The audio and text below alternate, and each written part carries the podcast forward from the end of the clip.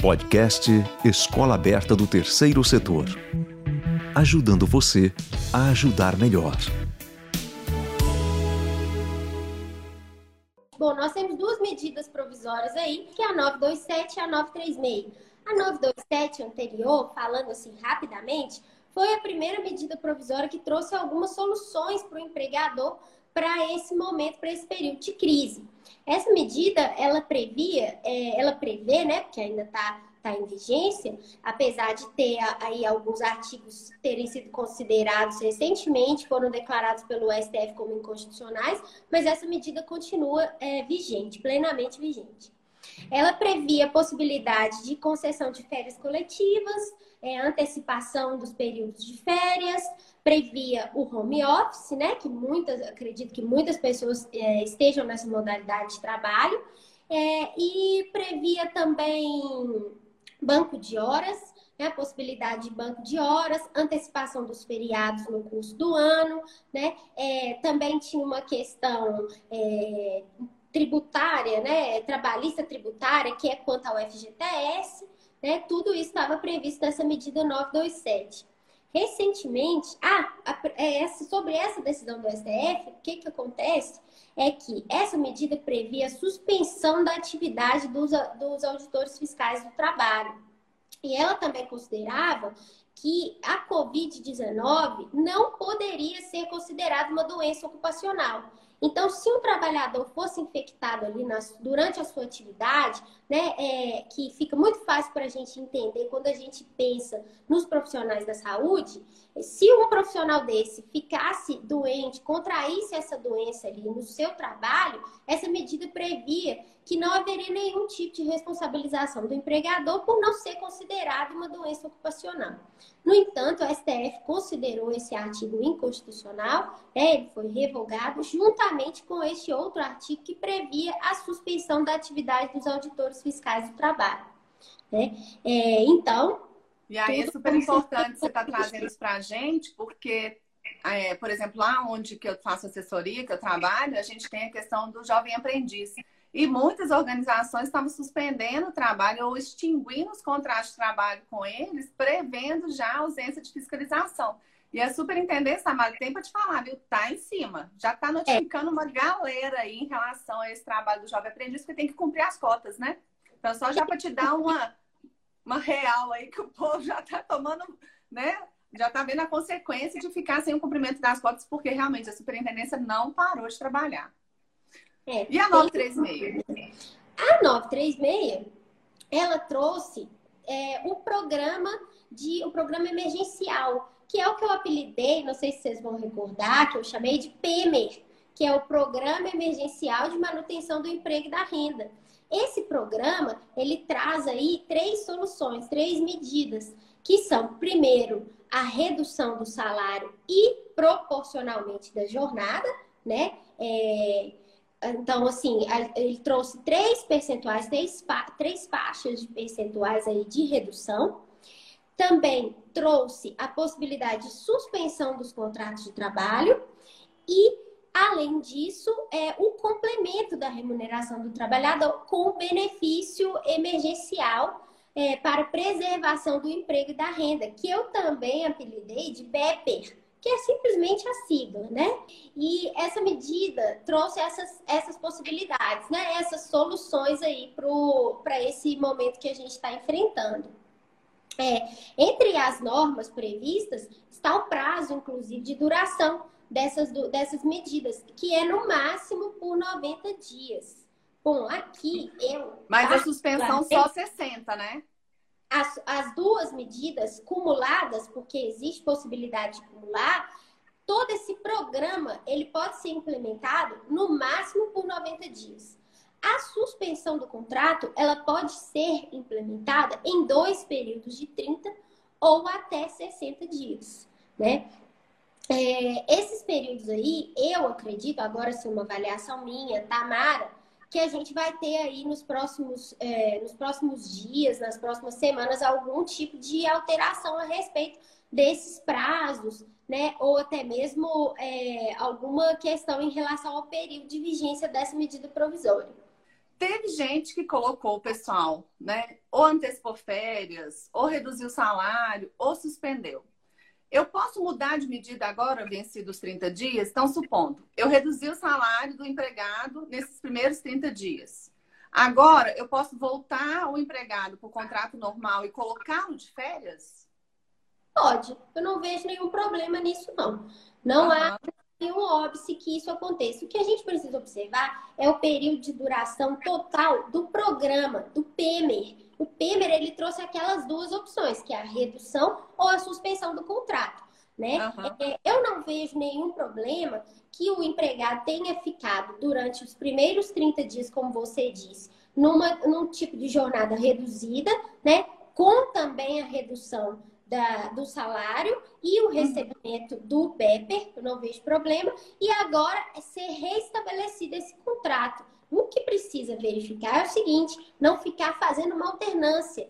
Aí acabou o período de, férias. O empregado voltou, reduz novamente o salário dele e aí vou mantendo essa redução. Eu posso ultrapassar o tempo limite do programa fazendo dessa forma, né? É, então isso sempre tem que ter, sempre tem que ser verificado caso a caso, sempre tem que ser analisado numa situação geral. Né? Eu posso utilizar das soluções trazidas pela 927 concomitantemente com as soluções da 936, não há problema nenhum. Posso, posso fazer essa utilização. Mas eu tenho que observar o período de cada uma dessas soluções que eu estou adotando, né? Então, se eu fiz a, eu fiz a redução, depois eu coloco de férias, eu só tenho mais 30 dias para ter outra medida, digamos assim.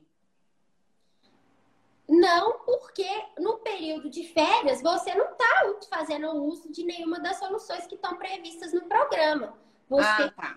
férias, né? Uhum. Então, a gente tem que considerar. Primeiro, eu utilizei 30 dias desse, desse período do programa, de previsão do programa. E aí eu restabeleci. Isso é importante. Restabeleci, inclusive, para fins de pagamento de férias mais um terço. Porque eu não vou agora, e, e também tem o seguinte: o trabalhador que é, é, recebe variáveis, né? O comissionista misto, ou comissionista puro, ou é, que tem também a questão das horas extras que são pagas, ele tem que fazer uma média para esse pagamento da, das férias. Então, eu tenho que restabelecer o contrato também observando esses valores. Né? Eu não vou conceder férias com salário e jornada reduzido. Então, não tem férias sob salário reduzido. Ele pode conceder férias, mas vai ser no contrato normal, né? Não tem. Não tem essa, essa.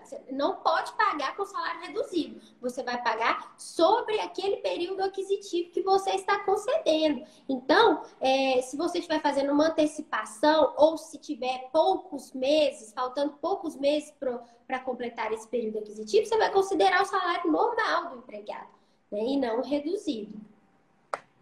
Itamar, eu posso fazer também assim.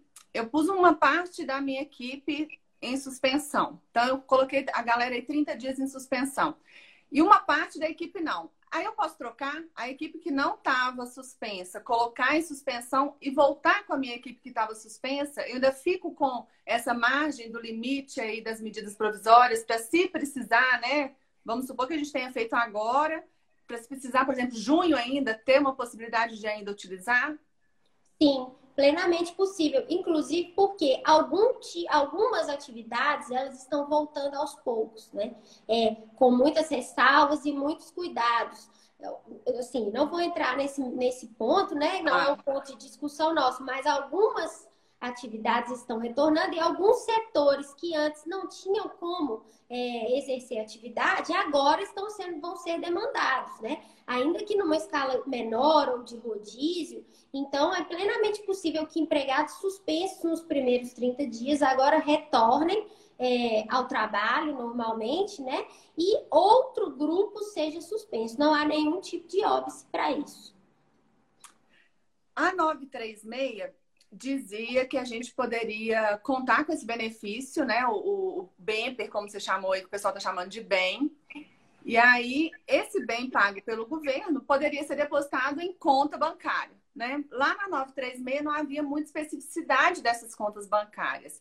E uhum. os empregadores, em geral, junto com os empregados, tinham aquele benefício. Por que eu estou te perguntando isso? Por conta da portaria, né? A portaria que foi expedida aí, a, deixa eu ver se eu lembro dela, a 10486, saiu há pouquíssimo tempo. Muita gente já tinha feito o contrato de suspensão, que é o 22 de abril, mas ela foi publicada depois. Muita gente já tinha feito, a gente já tinha informado do empregador web, e agora a gente fica sabendo que só vai receber o trabalhador se a conta for de depósito à vista ou poupança. Diferente disso, o trabalhador vai ter uma conta digital aberta na Caixa Econômica. Ou e no aí... Banco do Brasil. Ou no Banco do Brasil. E aí a gente já fica preocupado, né? A gente já está recebendo algumas, alguns retornos de alguns empregado, empregados porque a gente está vendo as filas, né? As filas na Caixa Econômica estão gigantescas nas lotéricas, por conta do auxílio emergencial que o governo está dando para quem é autônomo, né? desempregado, etc. Então, às vezes, aquela comodidade, aquela, aquele benefício que o governo se propôs a dar para o trabalhador é, tá virando, às vezes, um, um, transtorno, né? Como que fica essa questão dessa legalidade da, dessa conta corrente? Como, como é que vai ser isso? O governo colocou prazo para corrigir, para retificar a informação, mas a gente está um pouco inseguro, né, em relação a isso que veio na portaria aí recente, né?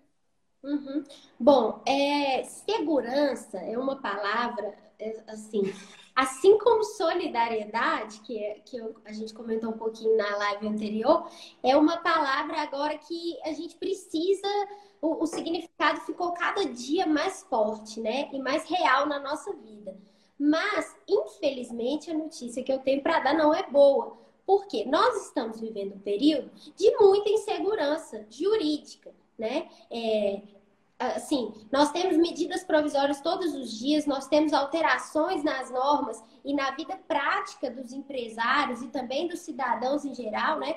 todo momento, assim. A própria quantidade de medidas provisórias que são editadas já demonstram para nós uma certa, um período de uma certa insegurança jurídica. No entanto, essa questão das contas, ela me parece um pouco menos grave. Por quê? Vou explicar. No último dia 29 de abril, teve mais uma medida provisória. Foi editada mais uma medida provisória pelo governo, a 959 essa medida, ela trata justamente das contas, né, é, para depósito do BEP. A medida prevê que é, as duas instituições financeiras pagantes, que vão ser os gestores desse benefício, a Caixa Econômica e o Banco do Brasil, eles vão fazer um cruzamento de dados no caso daqueles é, estão autorizados, a não ser que haja é, uma negativa, a cruzar os dados para encontrar contas em nome dos beneficiários, contas poupança ou conta de depósito à vista, é importante deixar isso claro. É, se houver algum tipo de equívoco, algum tipo de é, problema na informação dos dados iniciais. Né? Então, o empregador que fez essa, que deu essa informação, é, Por exemplo, que deu lá a conta de salário, né? Então o empregado não vai receber na conta salário. Não vai receber na conta salário. Então, o empregador ele pode fazer uma, uma retificação informando os dados de uma conta poupança, qualquer conta poupança que o empregado tenha, né? Não há necessidade que seja na Caixa ou que seja no Banco do Brasil. Uhum. É, ele pode informar essa conta. E se ainda, ainda dessa forma houver algum tipo de divergência de dados, haverá a criação automática da conta digital. Essa conta digital, ela é, nos parece inicialmente um problema, né? Algo que vai precisar ser regulamentado e vai precisar, assim, de uma espécie de cartilha de orientação para o cidadão pra, por esses próprios é, gestores bancários, no caso o Banco do Brasil e a Caixa Econômica, né? Ou até mesmo o Banco Central ou algum tipo de portaria nesse sentido. É, mas essa conta é importante a gente lembrar que ela tem um prazo apenas de 90 dias para movimentações. Então, se aquele trabalhador for receber por meio dessa conta digital, se for o caso de não ter nenhum outro, nenhuma outra conta poupança ou não ter uma conta de depósito à vista, é, ele precisa movimentar essa conta digital em até 90 dias. Caso contrário, os valores depositados eles vão retornar para a União. Nossa, é muito importante então isso. Então é muito importante ficar atento a isso, porque se você é. Tem uma conta, vai receber por uma conta digital, você tem que movimentar essa conta em até 90 dias. É, pelo que me parece, é, ser assim, você vai fazer uma, uma transação eletrônica, né? Inclusive porque o próprio objetivo é que você não saia de casa, que você não tenha necessidade, se puder, se não estiver trabalhando, é, enfrentar filas, né? Como você mesma ressaltou aqui, é, esse benefício, benefício para aquelas pessoas que são autônomos, microempreendedores individuais, está causando aí muito alvoroço na porta das caixas econômicas, né? Das agências da Caixa. Então, a gente tem que ficar atento a isso. Eu acredito que é, essa conta digital não vai trazer esse tipo de imprevisto, esse, esse tipo de problema, não. E aí nós vamos acompanhar, né, pelo que também está colocado na MP, você me corrigiu na portaria, porque agora é tanta coisa também que minha cabeça já não está cabendo tanta informação. Essa conta ela vai ser comunicada no aplicativo da carteira de trabalho digital não é isso? Exatamente, isso mesmo. O governo também soltou um, um site de acompanhamento do bem. Então, as pessoas vão poder acompanhar pelo aplicativo da carteira digital esse acompanhamento. O que, que você sugere? Que o empregador também o faça ou a gente deixe por conta do empregado, a gente espere o empregado, porque quando eu te fiz essa pergunta, é justamente nessa expectativa, é, é justamente nessa insegurança se o empregador pode ser cobrado desse não recebimento pelo empregado, né? Porque a gente na MP 936 é responsabilizado pela, pela emissão da informação, pelo cadastramento da informação lá no empregador web, né? E depois o recebimento, eu entendo que a gente já não seja responsável a, a, a, pergunta é essa: há uma, a gente tem que ter esse compromisso com esse recebimento do benefício do governo que o empregado vai receber, enquanto empregador?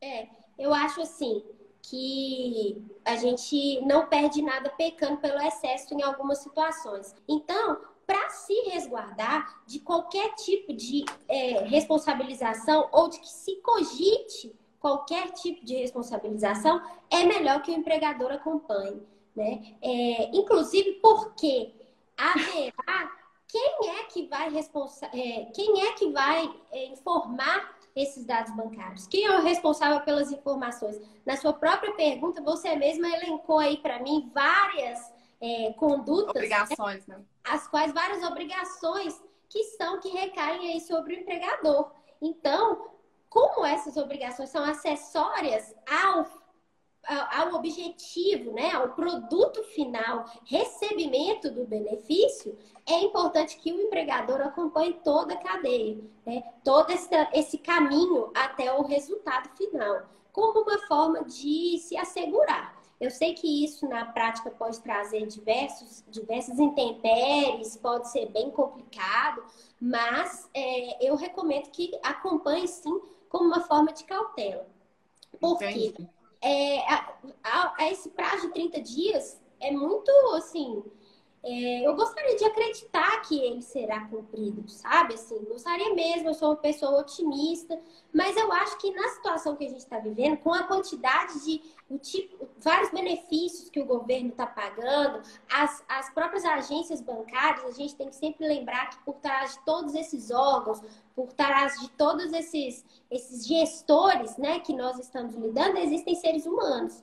As agências da Caixa estão ficando assim, estão superlotadas, né? É, não lá dentro, mas os trabalhadores, eles estão muito vivendo sob pressão, vivendo uma situação muito conflitante, muito preocupante, né? Então, eu acho que dificilmente esse benefício vai ser, pagar, vai ser pago dentro do prazo que ele foi previsto.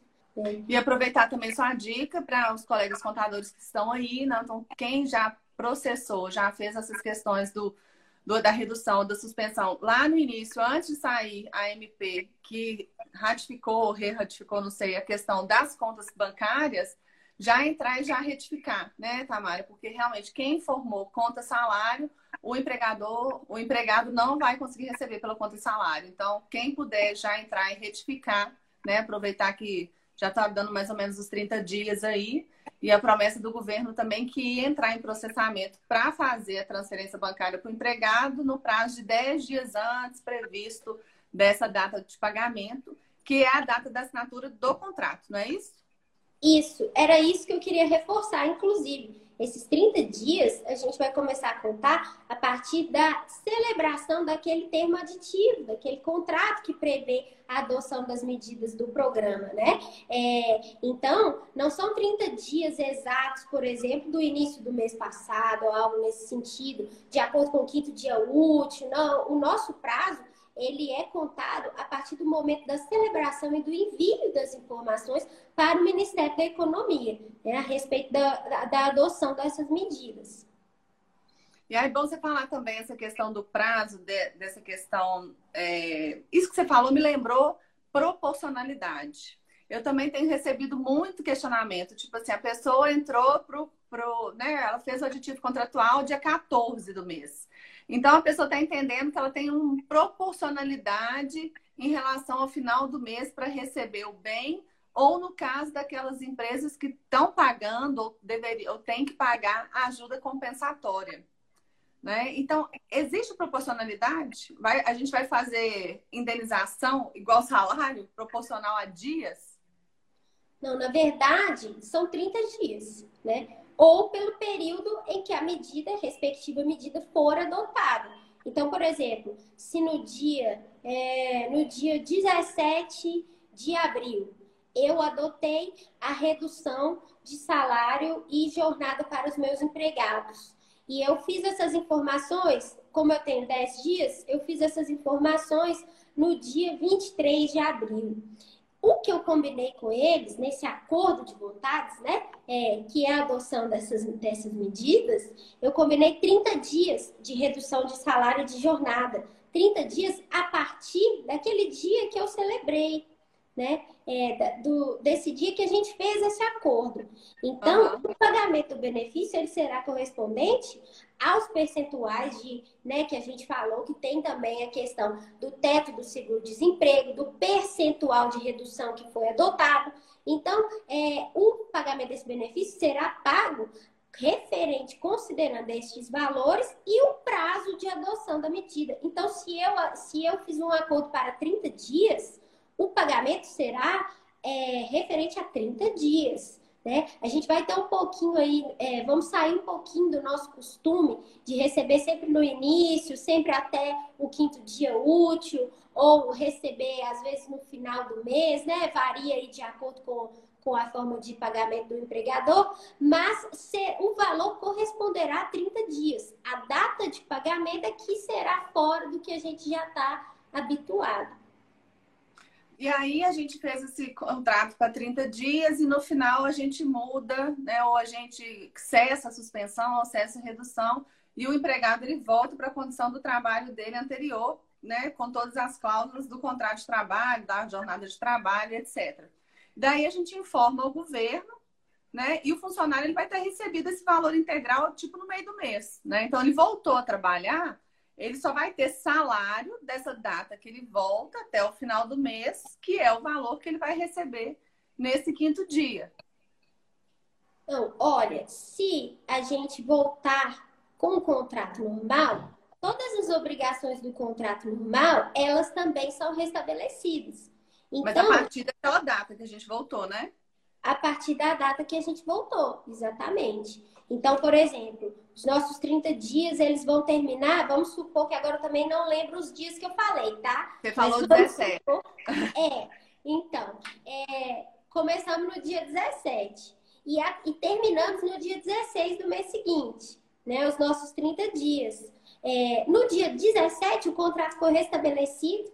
É, vamos, vamos imaginar aí uma empresa cuja atividade econômica tenha retornado e esse trabalhador não vai trabalhar com nenhum tipo de redução, voltou ao status quo do contrato, né? A, a, normalidade. Quando chegar até o quinto dia útil do mês seguinte, eu pagarei o salário correspondente ao início do restabelecimento do contrato, no caso, dia 17.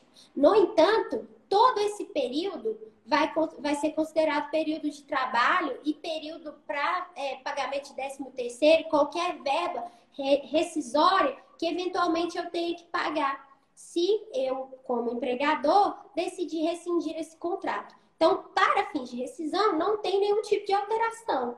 Né? Eu não vou deixar de pagar sobre aquele mês que teve o benefício. Ah, esse mês que teve o benefício anula para fins de rescisão. Não, este mês ele é um mês de trabalho como qualquer outro, ele faz parte, ele integra o contrato de trabalho para todos os fins, certo? Uhum. Então tá, tá claro aí para todo mundo que é, é uma dúvida também que eu tenho recebido aqui, né? No caso da suspensão, porque esse período suspenso, justamente a gente não tem nem o FGTS, nem o INSS, né? A, gente, a não ser que o próprio empregado contribua de forma facultativa, mas a gente não vai ter nenhum encargo para aquele período da suspensão. Pois é, não vai ter nenhum encargo, mas é, a medida provisória ela prevê que este período faz parte do contrato de trabalho. Ele vai integrar o contrato de trabalho. Não há incidência de tributos naquele mês, né? Você não vai pagar nada referente àquele mês, mas ele terá que ser incluído para fins de rescisão do contrato de trabalho. Não tem como você, você picar o contrato para rescindir, né? É, vou rescindir para essa parte aqui, depois eu dou um e começo de novo. Não tem como fazer dessa forma é, é, por este motivo. Tá certo?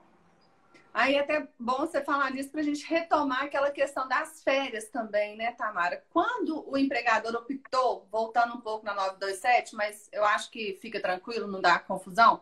Mas quando o empregador, no início também dessa confusão, muita gente optou logo por isso, né? Que saiu a 927 antes da 936, um monte de gente colocou as pessoas em férias, né? E muitos dos empregados não tinham ainda o período aquisitivo cumprido para ter o benefício de gozar essas férias. Então, as pessoas anteciparam, né? O, emprega... o empregador antecipou as férias para poder fazer o pagamento para o empregado. Certo. Como fica essa questão das férias? Ela, ela, ela, a gente vai começar a contar novo período? Como... Explica para gente essa questão.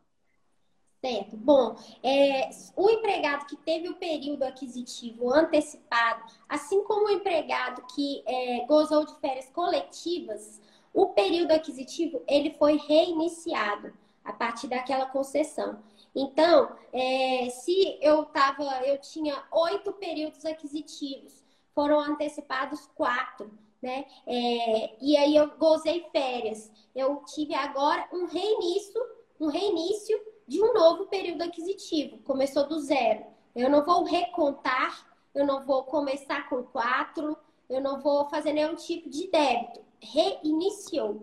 Zero. Agora, um novo período aquisitivo. É, ele não será contado mais a partir da data de contratação do empregado, que é como a gente faz no início. Ele será contado a partir da data de aquisição desse, desse período, dessas férias novas, né? a partir da concessão dessas férias antecipadas.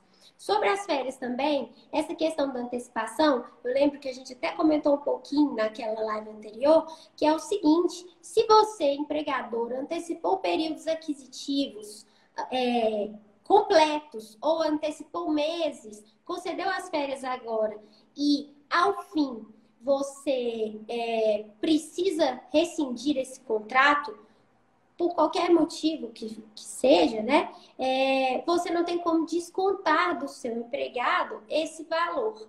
Então, de certa forma, você concedeu um bônus, um benefício, um salário a mais, acrescido de um terço para o seu empregado, porque na rescisão esse valor não poderá ser descontado. E aí, aproveitar e também lembrar os colegas contadores que a gente faz provisão né, para essas férias. Então, esse exemplo que você deu, que ele tinha oito períodos aquisitivos e quatro ele não tinha gozado ainda, então, do ponto de vista nosso contábil, a gente vai ter que antecipar essa despesa das quatro dozeavos de provisão, porque elas vão ser pagas com antecedência, e aí a gente vai começar a contar uma nova provisão. Então, assim, do ponto de vista contábil, a gente também tem um aumento de despesa, né?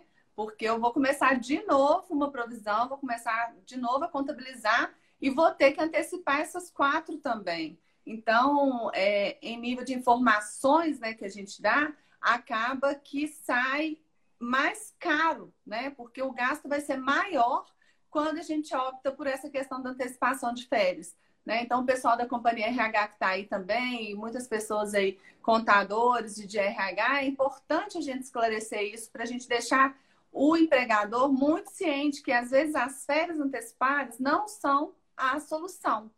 E aí eu emendo com outra pergunta, Tamara, porque a medida também previu a antecipação dos feriados. Uhum. Pois é. é. É uma alternativa? é uma alternativa. Mas, assim como a questão das férias, é, você corre o risco de ter concedido essas folgas, né? Porque o feriado é folga. Você concedeu essas folgas remuneradas, né? Como normalmente, é, e não vai poder ter nenhum desconto disso lá na frente, né? Você não vai poder falar assim: olha, eu te antecipei três feriados, então eu vou descontar três dias na sua rescisão. Isso não é possível. Não vai ser permitido fazer dessa forma.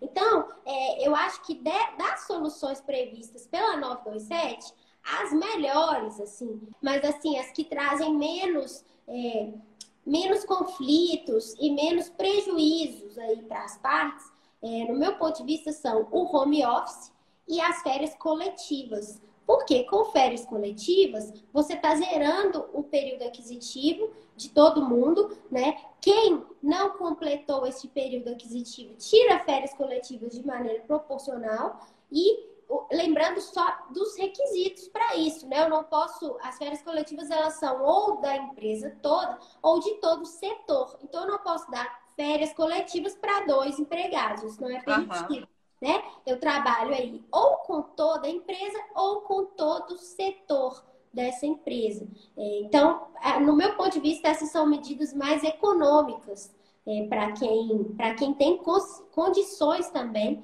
de implementar. E aí, já que você está dando essas dicas aí de condições mais econômicas, no caso da 936, da suspensão e da redução. Eu penso, né, fazendo muitos cálculos e, e, justamente, né, por eu ser da área social, você sabe que eu trabalho com o terceiro setor, é, o nosso objetivo grande aqui no terceiro setor é justamente não diminuir a renda do trabalhador. Então, a gente tem feito muito aqui a suspensão do contrato de trabalho e a utilização da ajuda compensatória, uma vez que ela é indenizatória, né? E ela pode ser feita de, né, de forma não obrigatória para quem não tem aquele faturamento acima dos 4 milhões e 800. Então, assim, pelos cálculos que a gente tem feito, essa tem sido uma medida que tem dado um conforto para o empregador e também para o empregado, na medida que ele não vai ter essa redução tão drástica da renda dele, né? Apesar de não estar tá uhum. trabalhando. O que, que você acha dessas questões, né? Dessas duas, desse mesmo jeito que você analisou a 927? Bom, eu acho que essa entre suspensão e redução, é, as duas medidas elas vão trazer um impacto financeiro para o trabalhador. Não há como negar isso, né? É até quando a gente falou sobre isso, eu dei um exemplo com valores fazendo uns cálculos de percentuais, o percentual de complementação, o percentual que vai ser pago pelo empregador, é, confrontando, fazendo aí um cotejo disso com o valor do salário que o empregado já recebia habitualmente. Em qualquer dos percentuais haverá uma redução, não tem como, né? A perda ela, ela irá acontecer. No ela caso, vai ser real, né? Ela vai ser real. E no caso de suspensão, ela também é real. Né? É, não há como negar, porque ele vai receber 100% sobre o valor que teria direito do seguro-desemprego. Esse valor aí, ele não é o mesmo valor, todo mundo, né? Quem já foi dispensado, já recebeu seguro-desemprego, sabe que não é o mesmo valor do salário que você recebia. Mas, é, a princípio, a adoção dessa, dessa solução com o pagamento da ajuda compensatória Caso, é, voltando a falar, né? Caso este empregador tenha condições de fazer o pagamento dessa ajuda compensatória, é muito interessante para ambas as partes, porque há um complemento aí do valor pago pelo governo e além disso, este valor ele tem natureza completamente indenizatória. Portanto, sobre ele não incide qualquer tributo, né? Eu não vou fazer recolhimento de FGTS. FGTS não é tributo, mas é, vale reforçar que não haverá recolhimento de FGTS sobre esse valor, não haverá recolhimento de INSS para o empregado que está recebendo, não integrará a remuneração dele para fins de imposto de renda, idem da pessoa jurídica. Então, é muito interessante a adoção dessa medida. Se houver é, possibilidade de manter a atividade, agora numa perspectiva é, de trabalho mesmo, é interessante adotar redução, porque é, muitas pessoas que estão ficando em inatividade estão assim adoecendo mentalmente, né? Há uma situação aí de desconforto geral e essa medida de redução ela pode ajudar, sendo possível, é claro, é, em manter as pessoas ativas, né? É, evitando aí esse tipo de, de problema. Né? Mas para fins econômicos, realmente a suspensão com a ajuda compensatória é uma medida, uma solução bem eficaz para todas as partes, né? Para a gente poder né, pensar aí e, e né, estimar esses valores para ver se vale a pena, né? a gente está quase chegando no finzinho. Eu queria te fazer uma última provocação que você foi num ponto aí chave, a questão da saúde mental. A gente está trabalhando home office, tá, Mara? E tá todo mundo enlouquecendo, né? Eu vou te falar que não é mentira, né? Não, não estou aqui para esconder de ninguém. Realmente, a gente já teve momentos, eu tenho conversado com colegas, é, a gente já teve momentos de frustração, de raiva, de depressão. Então, assim, é trabalhando em casa. Quem é mãe ainda tem o, o sobretrabalho que está com os filhos, porque os filhos não estão na escola. Então, realmente, esse período de home office, da pandemia, para quem está trabalhando, está complicado sim. E para quem não está trabalhando, no caso de uma suspensão, ou de pessoas que realmente estão afastadas, que não tem como exercer as atividades, né? Em casa ou remotamente, está todo mundo realmente com essa piração. Como que fica isso do ponto de vista da saúde do trabalhador mesmo, legalmente? Né? Quem é responsável por essa saúde? É, isso pode, vai ser considerado uma doença de trabalho também, uma doença ocupacional? Né? Eu acho que realmente aí não tem tanta questão da legislação, mas como você é advogado, eu acho que você vai acabar lidando com isso aí no futuro. Né? Eu acho que, como a gente falou, o momento é de muita insegurança, um momento completamente atípico. Isso vai vir para frente, né? Você como, como advogada, com certeza acho que você vai enfrentar essa questão. O que, que você pode dizer para a gente a respeito disso? Bom, é, a respeito de doenças mentais, doenças é, doenças em geral do trabalhador, né? não só as psicológicas, na justiça do trabalho, é, para que o empregador seja responsabilizado de alguma maneira por esse adoecimento do trabalhador, do empregado, é, é necessário fazer uma perícia. Essa perícia, ela tem que demonstrar uma perícia médica, né, feita por um especialista, por um perito de confiança do juízo. Essa perícia ela tem que demonstrar que o trabalho e a consequência adoecimento estão relacionadas, existe um nexo entre elas. Ou seja, eu adoeci apenas em razão desta condição de trabalho que eu estava submetido. Ou esta condição de trabalho que eu estava submetido, ela atuou conjuntamente com uma outra causa diversa é, para causar esse, esse adoecimento em mim como trabalhador. Então, é, nesses casos, nessa situação que nós estamos vivendo atualmente, acredito também que, infelizmente, a gente é, terá um aumento aí no número de pessoas que sofrem de depressão e diversos outros é, outras doenças as, é, relacionadas ao aspecto emocional. É, acredito que, que isso aí vai ser olhado pela Justiça do Trabalho de uma forma mais é, como que eu posso dizer assim, com uma certa relativização. Por quê? Porque independe do empregador, né? É, veja bem, nós estamos vivendo uma, uma situação de calamidade pública por uma emergência de saúde, uma emergência internacional de saúde. É, de saúde pública. Então, onde está a condição de trabalho? Onde está aí é, atuação efetiva do empregador para o adoecimento desse trabalhador.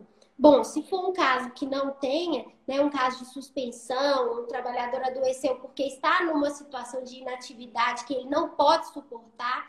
Eu, por exemplo, sou essa pessoa que acredito que se eu ficar sem nada para fazer, é, graças a Deus estou tendo muito trabalho, porque se eu ficar sem nada para fazer, realmente eu adoeço. É, isso aí não teria a concorrência de nenhum empregador. No entanto, se eu tiver numa situação que o empregador tem feito uma pressão exacerbada nos seus empregados, tem colocado seus empregados numa situação aflitiva, numa situação de medo, piorando os sintomas e todos os sentimentos que já estão aflorados nessa, nessa, é, nesse, nesse cenário que nós estamos vivendo, uhum. é, poderá haver uma responsabilização. No entanto, essa responsabilização, repito, ela precisa ser demonstrada por um perito médico, comprovada e descrita num laudo pericial. Não é simplesmente trabalhei durante a pandemia, é, vivendo uma pressão, trouxe aqui uma testemunha de que eu estava pressionada, estou doente, ponto, responsável, doença ocupacional. Não funciona dessa forma. Né? Há necessidade de uma perícia médica, há necessidade da opinião de um especialista técnico, que é o médico. Né? Então, a gente precisa, vamos trabalhar com essas duas situações. Mas na prática, vamos falar na prática, hoje eu falei com você que eu vou trazer a prática. Eu estou trabalhando home office, eu me senti mal. Tá, eu posso parar de trabalhar? Eu vou lá no médico, né? É claro que a gente não está acessando o médico, mas a gente sabe que tem pessoas que estão chegando em extremos mesmo, né? Ou porque estão trabalhando demais, ou porque não estão trabalhando. Porque às vezes os contratos também estão teletrabalho, mas a pessoa tá passando mal, né? Resfriou, não tá com Covid, mas ela pode estar com uma outra doença. É válido um atestado médico para eu não trabalhar sendo que eu estou em casa? Sim, é plenamente válido. Porque o home office, o que, que a gente tem de mudança no home office? Assim, na prática, no dia a dia, tudo, né? Mas, juridicamente falando, nós temos uma mudança do espaço que a atividade está sendo desenvolvida, nós temos uma alteração aí dos meios é, que estão sendo utilizados para a realização dessa atividade, nós temos uma mudança de meio ambiente, uma mudança em questões de ergonomia né? Mas uma questão que deve ser sempre considerada, não importa a modalidade do trabalho, seja home office, seja um trabalho presencial, seja um trabalho externo, como vendedores externos, né, em situação de normalidade, é, se existe uma incapacidade do trabalhador para o trabalho, essa incapacidade, ela é global, ela atinge ali a atividade de trabalho, seja ela, esteja ela sendo executada como for né? É uma incapacidade da pessoa e não do ambiente, e não do lugar, e não da atividade. É da pessoa que realiza. É, esta pessoa está incapaz. Então, aqueles trabalhadores que estejam em home office, mas é, sejam acometidos por qualquer situação aí de doença, de uma situação realmente incapacitante, que faça com que eles recebam um atestado médico de afastamento do trabalho, este afastamento inclui o home office, né? Ai, é, ótimo. Inclui ótimo qualquer tipo de atividade. Bom, o que eu quero deixar como mensagem aqui final para esse período que a gente está vivendo é, é uma retomada do que eu já disse antes, mas cada dia é, com um esforço maior, que é a questão da solidariedade, que é a questão da empatia, que é sempre se colocar no lugar do outro. E como empresa, eu me coloco no lugar do outro, é, sendo esse outro meu, meu funcionário, meu empregado ou o meu cliente, é, pensando que existe um ser humano ali, sempre, né? Um ser humano que tem diversas necessidades e atuando da melhor, da, da maneira mais preventiva possível, seja no fornecimento dos meus serviços, dos meus produtos, seja na minha relação com os meus empregados, né?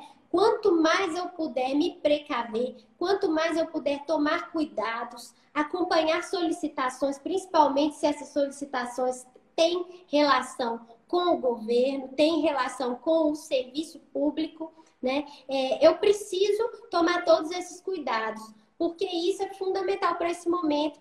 Além de ser um exercício de solidariedade e de empatia, é um exercício de proteção mútua porque eu estou protegendo o meu próximo, seja ele o meu cliente ou o meu empregado, e também estou protegendo a mim como pessoa jurídica. Estou me protegendo de ações, estou me protegendo de ter que devolver dinheiro, estou me protegendo de ter que pagar condenações aí trabalhistas, estou me protegendo por diversos lados, né?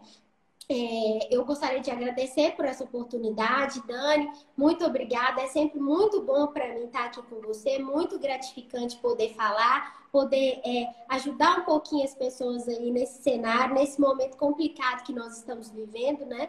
É, e é isso, estou à disposição. Muito obrigada, muita esperança para nós nesse período, é, muita força. Não vamos, não vamos desistir, vamos manter nossa fé e nossa energia positiva. Podcast Escola Aberta do Terceiro Setor. Ajudando você a ajudar melhor.